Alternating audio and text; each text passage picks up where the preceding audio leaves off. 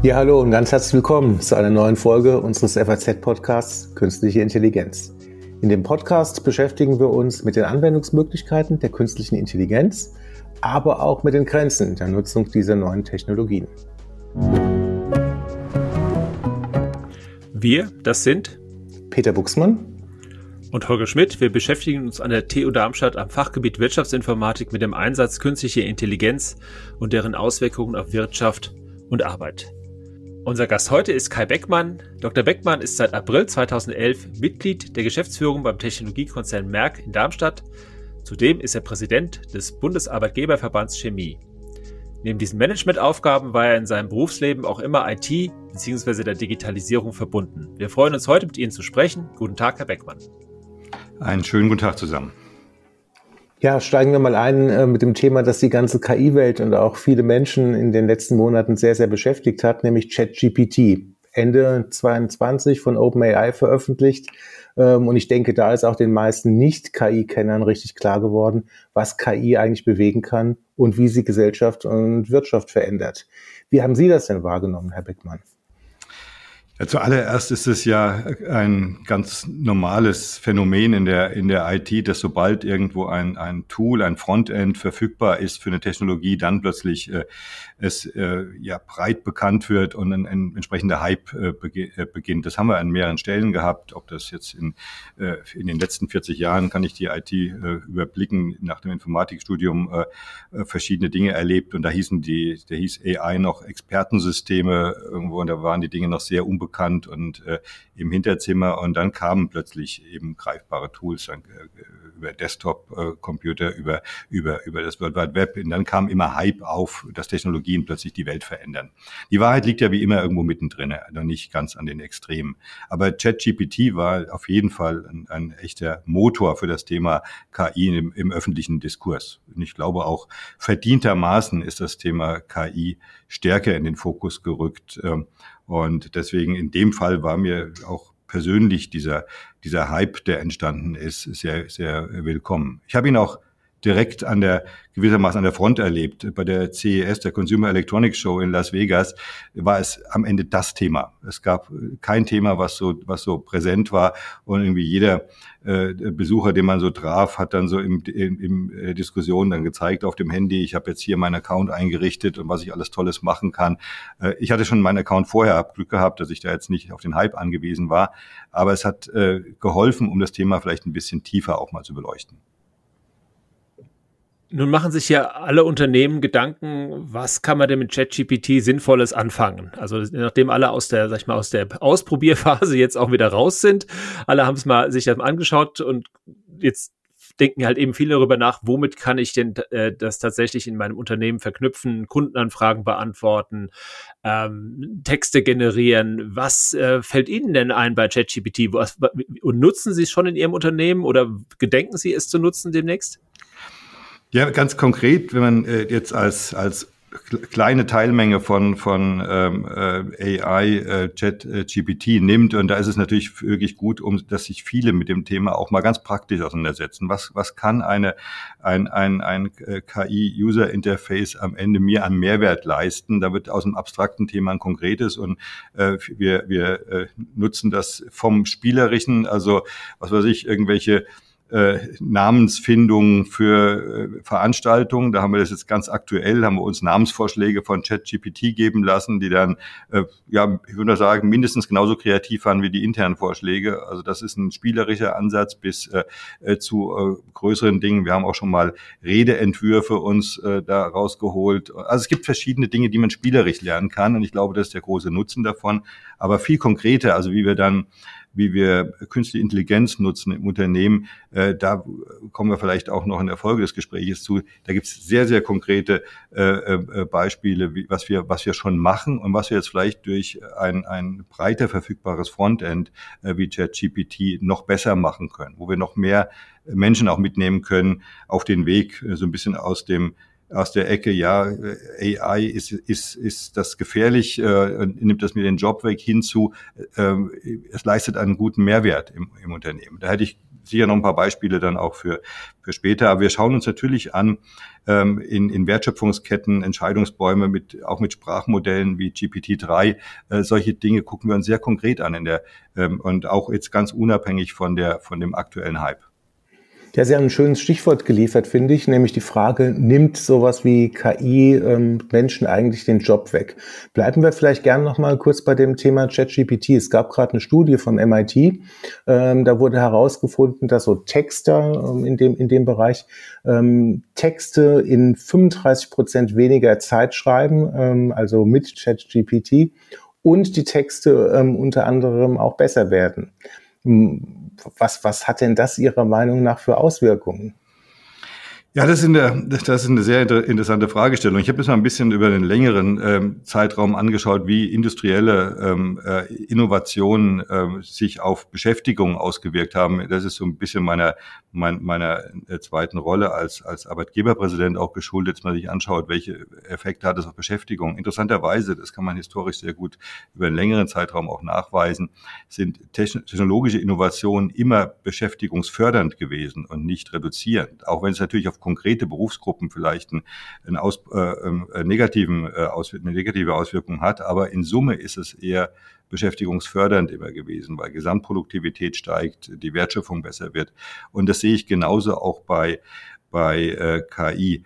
Äh, ich glaube, ein anderer Aspekt ist natürlich jede neue Technologie, da äh, gibt es sehr viele, die am Zaun stehen und dann erstmal äh, die, die Bedenken ähm, ins Feld rufen. Und da ist immer ein Standardmuster ist Beschäftigung, das nimmt uns die Jobs weg.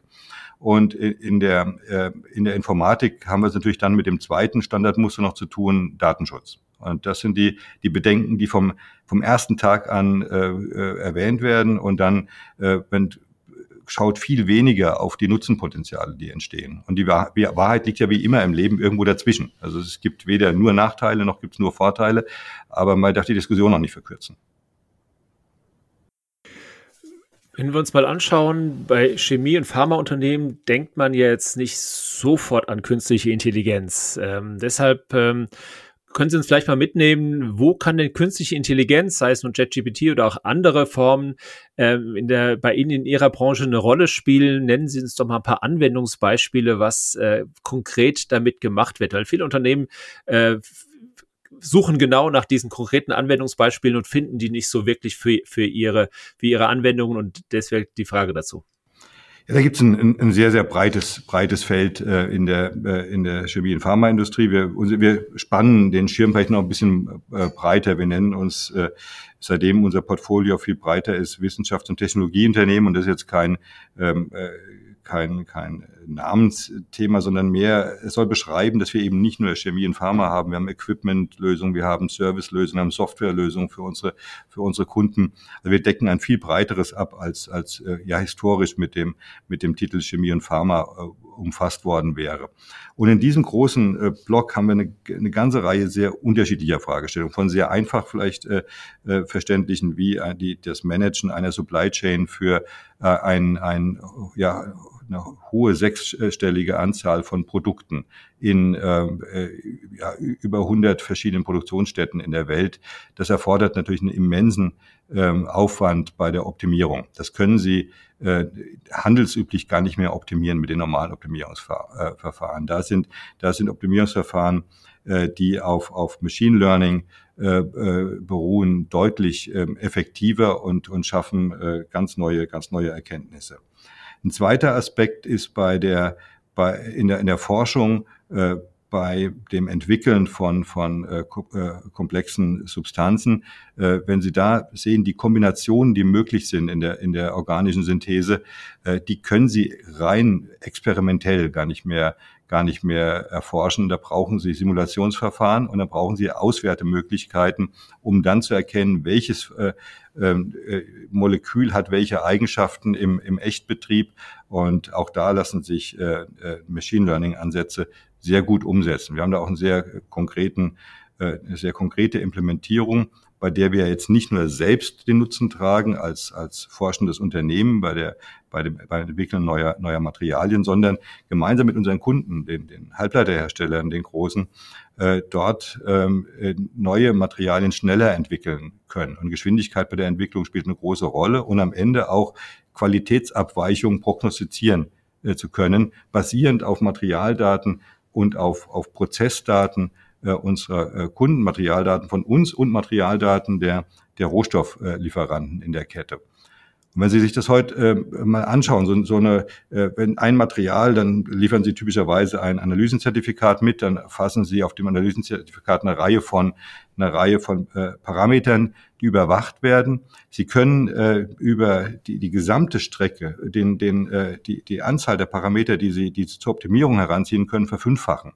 Äh, weil sie dann nämlich Prozessdaten bekommen, sowohl von ihren Prozessen als auch von den Kundenprozessen, als auch dann nochmal Materialdaten der, der, der Zulieferer, so dass sie dann auf einer fünfmal größeren Datenbasis äh, die Optimierung stattfinden lassen können und dann Rückschlüsse auf die eigentlich entscheidenden Parameter äh, dann ziehen können und dann optimieren sie das, was sie wirklich optimieren müssen und nicht mehr einen, einen unnötig hohen, ähm, äh, eine hohe Zahl von, von, von Parametern. Also das ist ein ganz wichtiges Thema, das praktisch erprobt ist. Also ich erzähle jetzt hier nichts, was irgendwie in der fernen Zukunft liegt.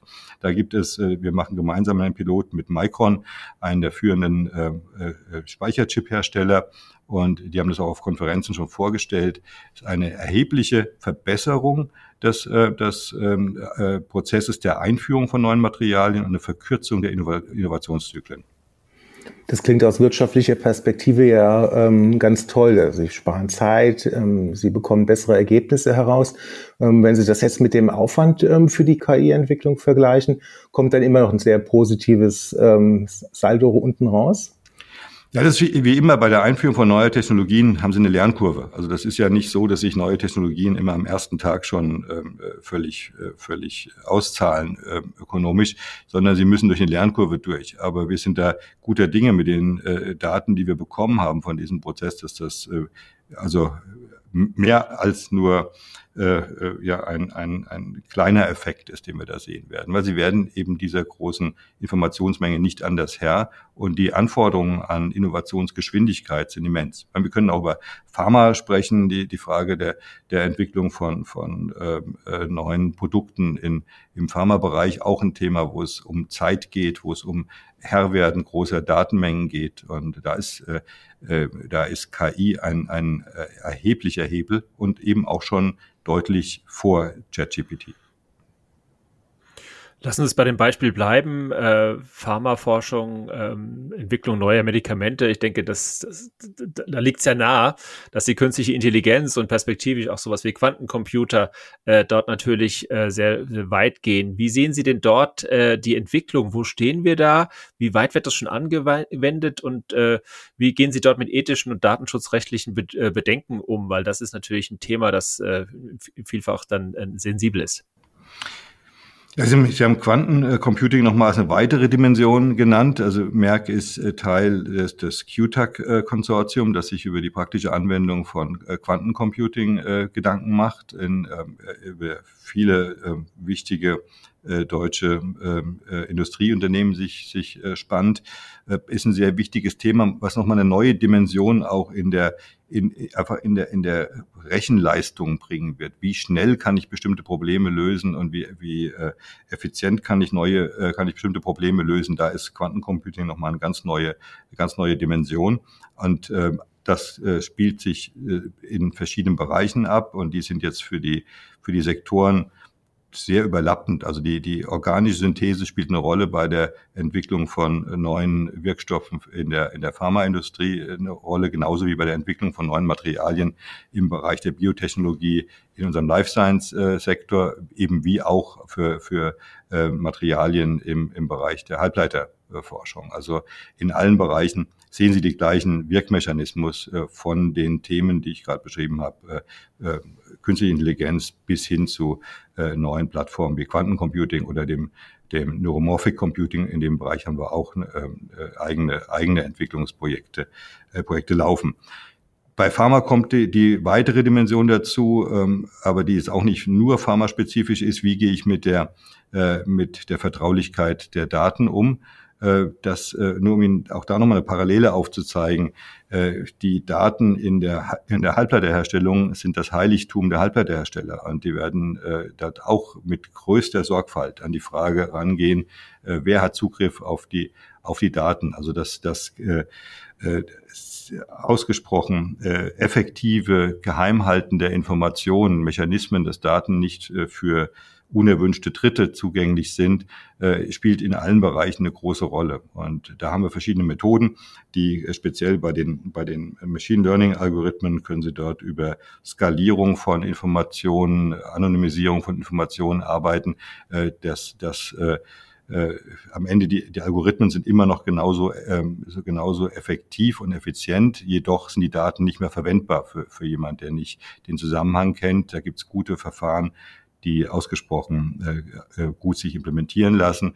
Und dann gibt es natürlich im Pharmabereich noch eine ganze Reihe von gesetzlichen Auflagen darüber hinaus, die man erfüllen muss. Wir haben da ein, ein, eine äh, Company gegründet unter dem Namen Syntropie, die den Datenaustausch zwischen verschiedenen äh, Forschern, Unternehmen und Forschungsinstituten äh, ermöglicht und dann eben auch mit, mit äh, Plattformen arbeitet, auf denen dann äh, äh, Algorithmen die Daten analysieren können im Einklang mit, den, mit der jeweiligen Gesetzgebung.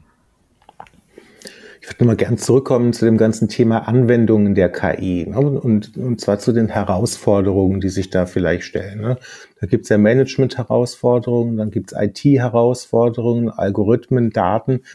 Wie würden Sie das denn, wie, wie würden Sie das denn gewichten? Ähm, wo waren denn sozusagen bei Ihnen die größten Herausforderungen im Unternehmen, wenn Sie an die Anwendungen in der Supply Chain beispielsweise oder in der Forschung denken? Ich glaube, da, da sind wir in einem Bereich und jetzt in, in äh, mittlerweile wie 40 Jahren Informatik äh, ist es immer das gleiche Thema, äh, das am Ende den für den Durchbruch sorgt, ist, wann, wie schaffen Sie die Brücke von der von von der Informatiktheorie hin in den in die in die Anwendungspraxis. Und äh, die, der Durchbruch ähm, und für das Beispiel dieses, äh, dieser Plattform jetzt für die Halbleiterindustrie, mit dem, die heißt bei uns Atinia, ist eine, ist eine gemeinsame Entwicklung von, von Palantir und von, von Merck. Äh, und äh, diese, bei dieser Plattform war es essentiell, dass die, die Forscherinnen und Forscher, die wirklich mit der Chemie zu tun haben, den, einfach den, den, den Nutzen nicht nur erkennen, sondern dass sie wirklich eine Begeisterung für diese Plattform entwickeln. Und das war so der erste Schritt, war Chemiker äh, müssen diesen Effekt äh, sehen. Und der zweite Schritt war dann unsere Kunden, die eben äh, Daten sehr äh, stark in, in vertikalen Silos gesehen haben, eben auch aus Vertraulichkeitsgründen und aus historischer Entwicklung dann sagen, beim das Kombinieren von Daten über verschiedene Prozessschritte hinweg bringt einen Mehrwert, wenn sie diese Barriere durchbrechen. Und dann die, die Spezialisten, die äh, ja mehr von der inhaltlichen Seite kommen, offen für diese Veränderungen sind und diese Veränderungen mittreiben. Und dann haben die Informatikerinnen und Informatiker natürlich ein, eine weit offene Tür dann für, für Optimierung zu sorgen. Und das ist, das begeistert. Also das begeistert wirklich. Ich kenne noch die Zeit, in der so die, die IT waren die, die in der einen Ecke des Geländes und der Rest war woanders und dazwischen gab es irgendwie so ein Auftraggeber, Auftragnehmer äh, Umfeld. Das war ähm, eine nicht immer äh, erfreuliche äh, Phase. Und wenn man jetzt sieht, wie äh, Menschen, die eigentlich auch aus der, von, aus der Richtung kommen könnten, in, im Labor sagen, oh, da nimmt mir irgendwie ein Algorithmus die Arbeit ab, ich mache viel weniger Experimente. Wenn die genau das Gegenteil sehen und sagen, ich kann viel besser äh, Experimente machen, weil ich nicht so viele Fehlversuche habe, äh, das macht Freude. Also es macht richtig Spaß zu sehen. Ich glaube, das ist der Durchbruch, bei dem am Ende ähm, KI einen echten Nutzwert erzeugt. Vor diesem Durchbruch stehen ja viele Unternehmen noch davor. Also die haben ihn ja noch nicht erreicht. Wenn man sich anschaut, wie viele Unternehmen in Deutschland repräsentativ befragt äh, KI überhaupt einsetzt, dann liegt man so bei 10, 15 Prozent. Also die Großen natürlich, wie Sie, aber die kleineren, der Mittelstand oft noch nicht. Ähm, was Würden Sie denen raten, wie geht man so ein Thema an? Wie kann man äh, KI organisatorisch sinnvoll aufhängen oder wie sollte man es sinnvoll aufhängen, damit es tatsächlich diese Effekte dann auch erzielt, die Sie gerade besprochen haben, dass man nicht irgendwie da hinten sitzen die Techies, äh, die, die machen was mit Daten und äh, das kommt bei, bei mir sozusagen in, in, in, der, in der Produktion nicht an. Wie kann man das denn sinnvoll so aufhängen, dass es, dass es ähm, die besten Effekte bringt? Was würden Sie denn den kleinen und mittleren Unternehmen da raten?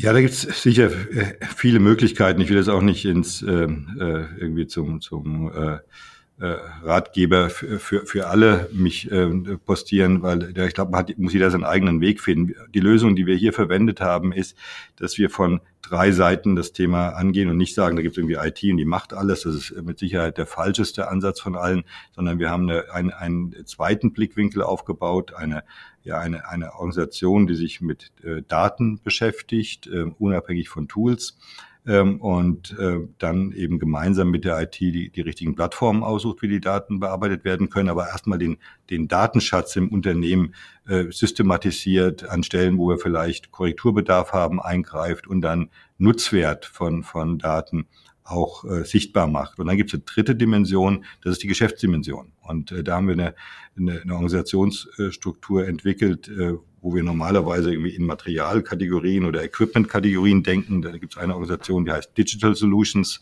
bei mir im Elektroniksektor.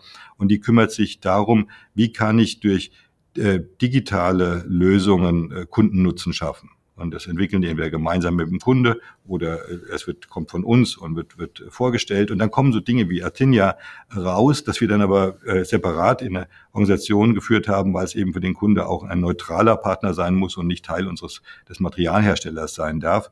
Und, und deswegen diese drei Dimensionen müssen Sie irgendwie im Kräftespiel äh, managen. Und, wenn Sie, äh, das, und das ist gut, wenn auch für die IT gut, äh, wenn man dann nicht erwartet, dass die IT alle drei Dimensionen auf einmal lösen kann, weil sie kann es faktisch nicht. Und äh, dann kriegen Sie auch Akzeptanz in die Organisation rein und bekommen auch sehr spannende Arbeitsgebiete, die nicht irgendwie in großen Organisationen dann auf der fünften Ebene sind, sondern sehr dicht an den Themen dran sind, dicht in den in der, in der, in der Geschäftsstruktur oder in der Konzernstruktur wie die Datenorganisation. Und sie können sich dann auch erlauben, durch diese übergreifenden Strukturen äh, dort äh, sehr äh, erfahrene und, und kompetente Mitarbeiterinnen und Mitarbeiter zu gewinnen, was, wenn sie es sehr stark zerteilen, natürlich nicht möglich ist. Dann macht jeder so ein bisschen. Und wie wir in der ähm, äh, Informatik äh, überall sehen, Halbwissen ist dann nicht immer ein ganz guter Ratgeber. Da ist schon ganz gut, wenn jemand auch wirklich Experte in einem Gebiet ist. Und dann können Sie natürlich, da ist ein großes Unternehmen natürlich ein Vorteil, weil ein großes Unternehmen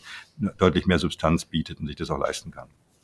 Sie hatten ja gerade das Thema Daten angesprochen, ähm, Herr Beckmann. Wir sprechen gerade auch mit vielen Unternehmen über Themen wie Datenstrategien. Ähm, wie wird eine gute Datenbasis geschaffen? Da fallen dann ähm, Schlagworte wie Data Lakes und so weiter und so fort. Was ich immer, was ich immer beobachte, ist, dass sich viele, dass viele Unternehmen sagen, okay, wir sammeln jetzt erstmal alle Daten, tun die zusammen, vielleicht aus verschiedenen, verschiedenen heterogenen ähm, IT-Systemen heraus und dann schauen wir mal weiter. Unter anderem können wir damit vielleicht irgendwie maschinelles Lernen oder, oder KI machen. Wie ist denn da, wie, wie ist denn da Ihr Ansatz? Gehen Sie von den potenziellen Use Cases aus, also von der Frage, was kann ich denn mit den Daten vielleicht machen? Oder sagen Sie auch erstmal, ähm, wir sammeln mal, tun mal alles zusammen und dann schauen wir mal, was man damit alles ähm, Nützliches tun kann? Ja, es gibt noch einen, noch einen, noch einen dritten Weg und ich komme da gleich äh, drauf, äh, drauf hin. Der, der alte Weg, ähm, äh, ich meine es jetzt nicht respektierlich, aber der Weg, der, der klassische Weg ist, der bezieht sich ja immer auf eine sehr präzise äh, äh, Formulierung von, von Datenstrukturen. Und äh, äh die, dieser Weg äh, führt, wenn man da sich mit dem Thema ernsthaft beschäftigt, äh, in einige Probleme rein. Also der, der, klassische Weg kommt, da war ja IT irgendwann mal sehr stark fokussiert auf Finanzen, Logistik. Da wollen sie natürlich exakte Informationen haben. Da können sie nicht davon äh, sagen, meine, meine Bilanz ist äh, 90 Prozent korrekt. Das hilft dann nicht. Da brauchen sie präzise Informationen. Wenn Sie in, in, in, in Optimierungsalgorithmen äh, und äh, in, in der Bildverarbeitung, äh, da sind jetzt äh, äh, präzise Information äh, nicht das Maß aller Dinge. Da brauchen Sie ungefähr richtige Informationen, aus denen die die richtigen Schlüsse ziehen. Und, äh, das, und das ist eine andere Philosophie. Und diese, diesen Wechsel äh, hinzubekommen, das ist die Kunst einer Datenstrategie und nicht dass äh, äh, jetzt das, das, der nächste Ansatz, ein Unternehmensdatenmodell äh, mit allen präzisen ähm, äh, Strukturen zu schaffen, äh, wie es in den 90ern irgendwann mal äh, Mode war. Und das ist ein ganz wichtiger Unterschied.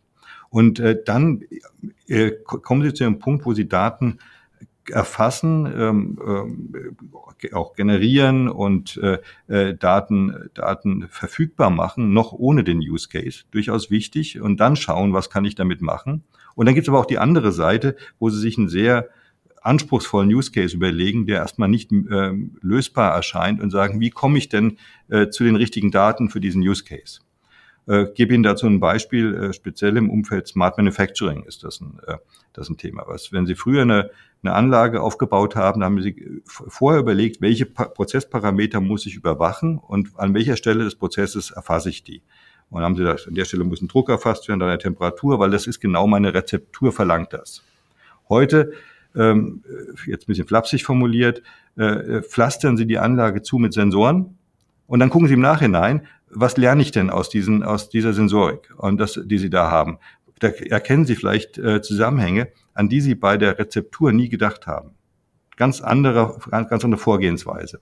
Und äh, da ist äh, eben diese Denke, ich bin auch mal bereit, äh, quasi mehr Daten zu erzeugen, als ich jetzt unmittelbar äh, bräuchte. Das ist wichtig, aber eben bei den Daten nicht immer nur an diese alte Denke, strukturierte Daten, exakt geben die die Wirklichkeit wieder. Sie müssen auch bereit sein, ungefähr äh, richtige Daten äh, zu nutzen. Das Beispiel, was da eigentlich die meisten überzeugt, ist, äh, viele von uns, äh, ich glaube, die allermeisten nutzen dann im Auto irgendwelche Stauprognosen in den, in den, in den, in den Navis oder auf, auf dem Handy in, in, in Google Maps. Das sind ja alles andere als präzise Daten. Und trotzdem ziehen wir die richtigen Schlüsse raus. Wenn wir das in der alten Welt versucht hätten zu generieren, äh, das hätte nie funktioniert. Da hätten wir irgendwie an jeder äh, Kreuzung eine Staukamera, die exakt den Stau misst. Und das wäre das wäre niemals machbar gewesen. Mit diesen ungefähren Daten haben wir viel äh, größere Wirkung erzielt. Diese Logik verwenden wir. Nun steht ja, stehen ja viele Unternehmen und die Chemieindustrie, glaube ich, ganz besonders natürlich auch vor dem äh, Thema, dass sie nachhaltig werden müssen. Ne? Da, ich glaube, da sind, sind sich alle einig. Ähm, die Frage ist, wie können wir denn mit Hilfe von künstlicher Intelligenz ähm, zum Thema Nachhaltigkeit beitragen? Das, ich weiß, das Thema steht noch ganz am Anfang. Nichtsdestotrotz äh, liegt da natürlich ein großes Potenzial, wie, wir, wie Unternehmen effizienter werden können, wie Unternehmen ähm, äh, ja besser mit mit mit äh, knappen Ressourcen umgehen können. Ähm, welche Ansätze oder gibt es schon Ansätze in Ihrem Unternehmen, wie Sie wie Sie KI dafür einsetzen können? Ja, also gibt es zahlreiche, zahlreiche Ansätze. Ähm, ich fange jetzt mal äh, in der Wertschöpfungskette ganz am, am hinteren Ende an. Wenn, wenn, wenn es uns gelingt, äh, bestimmte Materialien beim, beim äh, Kunde, bei den Halbleiterherstellern zu ersetzen, die am Ende für effizientere Chips sorgen, für nachhaltigere Produktionsprozesse sorgen. Und wenn wir diesen Ersatz schneller ähm, äh, bewerkstelligen können, ist es ein erheblicher Hebel für die, für die Nachhaltigkeit. Das ist, glaube ich, der längste, den wir haben. Wir können, selbst wenn wir ähm, unsere eigene Nachhaltigkeit äh, perfektionieren als Unternehmen, den Hebel, den wir haben, indem wir die gesamte Halbleiterindustrie nachhaltiger machen. Äh, die Top 100 ähm, Halbleiterhersteller sind alle bei uns Kunde. Also wenn wir diesen Hebel nutzen, dann ist, glaube ich, noch mehr Effekt erzielt. Und da gibt es Beispiele, auch da mal ein Beispiel, das wir veröffentlicht haben mit, mit Micron, wo wir an neuen Ätzgasen arbeiten, äh, die äh, einen, einen, einen besseren äh, Nachhaltigkeitsfußabdruck haben. Dann arbeiten, haben wir gerade gestern veröffentlicht eine, eine Kooperation mit Intel in, in Deutschland für, für Nachhaltigkeit. Also da haben wir einen, einen immensen Wirkhebel auf Nachhaltigkeit. Dann kommen wir in den eigenen äh, Beritt und äh, da haben wir gerade über, über Smart Manufacturing gesprochen. Äh, Wenn es uns gelingt, die Produktionsprozesse ähm, effizienter zu gestalten, ist das immer ein, ein, äh, ein Hebel für Nachhaltigkeit. Also auch in dem Bereich äh, haben wir eine ganze Reihe von, von, von Maßnahmen, die basieren eben auf den Optimierungsproblemen äh, äh, Problemen und Algorithmen, die ich äh, vorhin beschrieben habe. Also alles Dinge, die mit, mit KI äh, unterstützt werden. Und dann kommt der Bereich der Forschung und Entwicklung. Äh, weniger Exper Experimente ist weniger Materialverbrauch. Also wir haben eine ganze Reihe von, von Elementen. Aber bis hin zu unserer Energie äh, im, im Konzern. Wenn Sie den Standort hier sehen, in, in Darmstadt, die Größe und die Komplexität, da, da können Sie Energieoptimierung nicht mehr mit, mit Bordmitteln machen. Da brauchen Sie sehr komplexe äh, Steuerungsalgorithmen, um hier für ein Optimum zu sorgen. Und das sind alles Dinge, wo, wo äh, KI Einzug hält. Vielleicht noch mal kurz eine Frage ähm, zur Organisation der KI jetzt konkret in, in, Ihrem, in Ihrem Unternehmen. Ähm, Sie sind ja ein großer Konzern mit Merck. Ähm, wie viele Beschäftigte haben Sie denn, diese, diese so dem Bereich KI zuordnen würden? Und wo sind die denn organisatorisch aufgehängt? Gibt es da so eine Art KI-Chef? Ja, der, also seit ChatGPT, glaube ich, jeder ist äh, mit KI beschäftigt. Das war ja die, die Eingangsfrage. Da haben wir, äh, das, ist, äh, das sind alle in dem Bereich tätig, aber jetzt äh, mehr, mehr ernsthaft. Äh, wir haben in dem in dem Data Office haben wir natürlich sehr spezifisch äh, Know-how äh, für, für KI, weil es da genau um die Frage geht, äh, wie wir damit umgehen. Gibt es den KI-Chef, die KI-Chefin äh, sicher nicht, weil es muss Handwerkszeug für, für viele werden, aber es gibt sicher ausgesuchte Spezialisten, äh, die in dem Bereich äh, tätig sind. Und äh, da ist euch das, das äh, Merck Data Office ist äh, der größte Wirkhebel, aber auch in der IT haben wir eine Reihe von äh, äh wirklich äh, hervorragenden Spezialistinnen und Spezialisten, die sich mit dem, mit dem Thema beschäftigen. Ich würde mal sagen, wenn ich über den Gesamtkonzern mir eine Schätzung erlauben würde, würde ich als Informatiker sagen, äh, so 500 sind wirklich äh, in dem Bereich Spezialisten und davon sind ähm, vielleicht 50 Top-Spezialisten. Mhm, spannend. Und wie wird sich das in Zukunft verändern? Also Sie haben so in etwa 60.000 Mitarbeitende ähm, in, Ihrem, in Ihrem Konzern. Wo soll die Reise dahin gehen mit der KI? Also mit der Anzahl der Mitarbeiterinnen und Mitarbeiter? Das, das würde ich unter das große Dach äh, von vielen äh, eben Digitalisierungsvorhaben legen. Das ist einfach zum ja quasi zum Esperanto im Unternehmen wird, dass wir dann äh, nicht das irgendwo über den Zaun werfen und dann kümmere dich mal. Und äh, wie das eben bei vielen Themen der IT äh, eine schöne Entwicklung war über die, die letzten, ja, ich kann es über jetzt 34 Jahre überblicken, äh, dass es von einem, von einem äh, Spezialistenthema irgendwo in der Ecke des Geländes zu einem Thema wird, mit dem sich alle beschäftigen. Und deswegen legen wir auch sehr viel Wert drauf, ähm, unsere Forscherinnen und Forscher, die in der Chemie, Biologie, in der Physik tätig sind, äh, eben auch zusätzlich mit, mit äh, KI-Wissen auszustatten und jetzt nicht nur mit Oberflächenwissen, sondern auch mit sehr konkretem Wissen. Da gibt's äh, Beispiele, über die ich immer wieder begeistert bin, wenn Sie dann irgendwo äh, in, in ein Forschungslabor kommen und die äh, Leiterin dieses, dieses Labors dann äh, über ihren Austausch zum Quantencomputing, äh, wie sie das äh, eben einsetzen kann für Moleküldesign, spricht, äh, da, ist, da, da geht ihnen das Herz auf als Informatiker. Und das, äh, das sind natürlich Dinge, die ähm, äh, die sich weiter, noch weiter entwickeln werden und auch im Bereich des, des Scale-Ups, wo wir die großen Produktionstechnologien entwickeln, da, da, können Sie nicht mehr unterscheiden, sprechen Sie mit einem Chemiker ähm, oder sprechen Sie mit einem Informatiker. Das, da verschwinden die Grenzen und viele haben auch eine doppelte Ausbildung. Wenn wir jetzt mal ein bisschen in die Zukunft schauen, äh, nun haben Sie ja schon KI in vielen Feldern äh, im Einsatz. Ähm, was denken Sie, kommt da auf uns zu? Kommen wir jetzt eigentlich jetzt erst ins, ins goldene KI-Zeitalter? Geht's jetzt erst richtig los, weil wir jetzt alle verstanden haben, was die KI für uns tun kann? Äh, die Maschinen sind äh, leistungsfähig genug, die Daten liegen jetzt vor. Also geht's jetzt erst richtig los? Also und auf welche Anwendungen freuen Sie sich besonders, wenn Sie mal nach zehn Jahren nach vorne gucken? Ja, jetzt mal vielleicht äh, unabhängig von, von Merck äh, gedacht, und ich komme noch, noch mal auf Merck, auf Merck zurück, dann im, im zweiten Teil.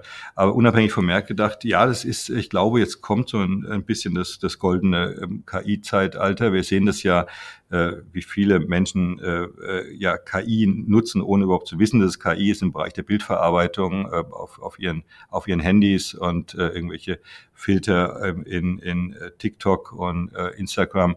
Da ist ja ähm, ist ja viel dahinter an Entwicklungen, die man sich so vor 20 Jahren, glaube ich, auch nicht mal erträumen konnte, dass das möglich ist auf einem, auf einem Device, was man so in der, in der Hand hält, durch, ähm, dass sowas machbar ist.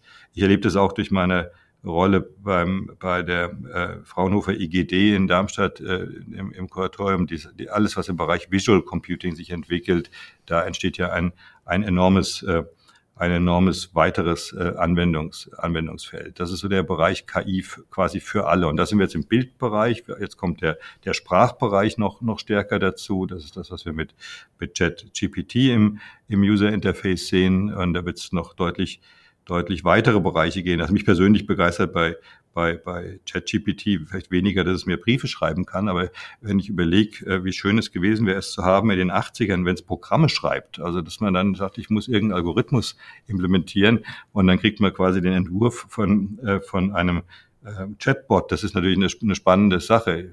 Das, äh, ich weiß nicht, wie, ich, wie es wäre, wenn ich dann in der Lehre tätig wäre, wie man dann unterscheiden soll, ob der das wirklich selbst programmiert hat oder die Studentin oder ob das äh, aus, äh, von ChatGPT kommt. Das ist eine andere Diskussion. Also da glaube ich, da kommt so in der Nutzung die, die, die goldene, goldene Ära, weil die Verfügbarkeit einfach da ist. In den Unternehmen und dann vielleicht konkreter für uns ist genau diese Breitenwirkung, dass wir, dass wir das weg vom Spezialisten Nischenthema hin zum Allgemeinthema machen und sehr aktiv suchen, wo trägt es äh, trägt zu unserer äh, Effektivität ähm, als, als Unternehmen bei, wo ermöglicht es vielleicht sogar neue Produkte. Und also nicht nur klassisch neue Produkte, Synthese von Materialien, sondern ähm, äh, Plattformen, wie ich sie beschrieben habe. Wir haben immerhin zwei Plattformen als als äh, äh, Sie hatten uns als Chemie-Pharma-Unternehmen betitelt, dass wir zwei ähm, KI-basierte äh, Datenplattformen als Produkt anbieten, ist vielleicht auch nicht für jeden sofort ersichtlich. Und deswegen trauen wir uns auch zu, uns dann als Wissenschafts- und Technologieunternehmen zu, zu bezeichnen. Also das sind die Richtungen, die ich, die ich sehe, also ein Miteinander verschiedener Disziplinen, äh, Chemie, Physik, Biologie, Pharmazie und, und Informatik. Ja, Herr Beckmann, ganz herzlichen Dank für dieses super interessante Gespräch. Peter Buchsmann und ich, wir melden uns Anfang Mai wieder mit einem neuen spannenden Thema rund um die künstliche Intelligenz. Vielen Dank und bis dahin.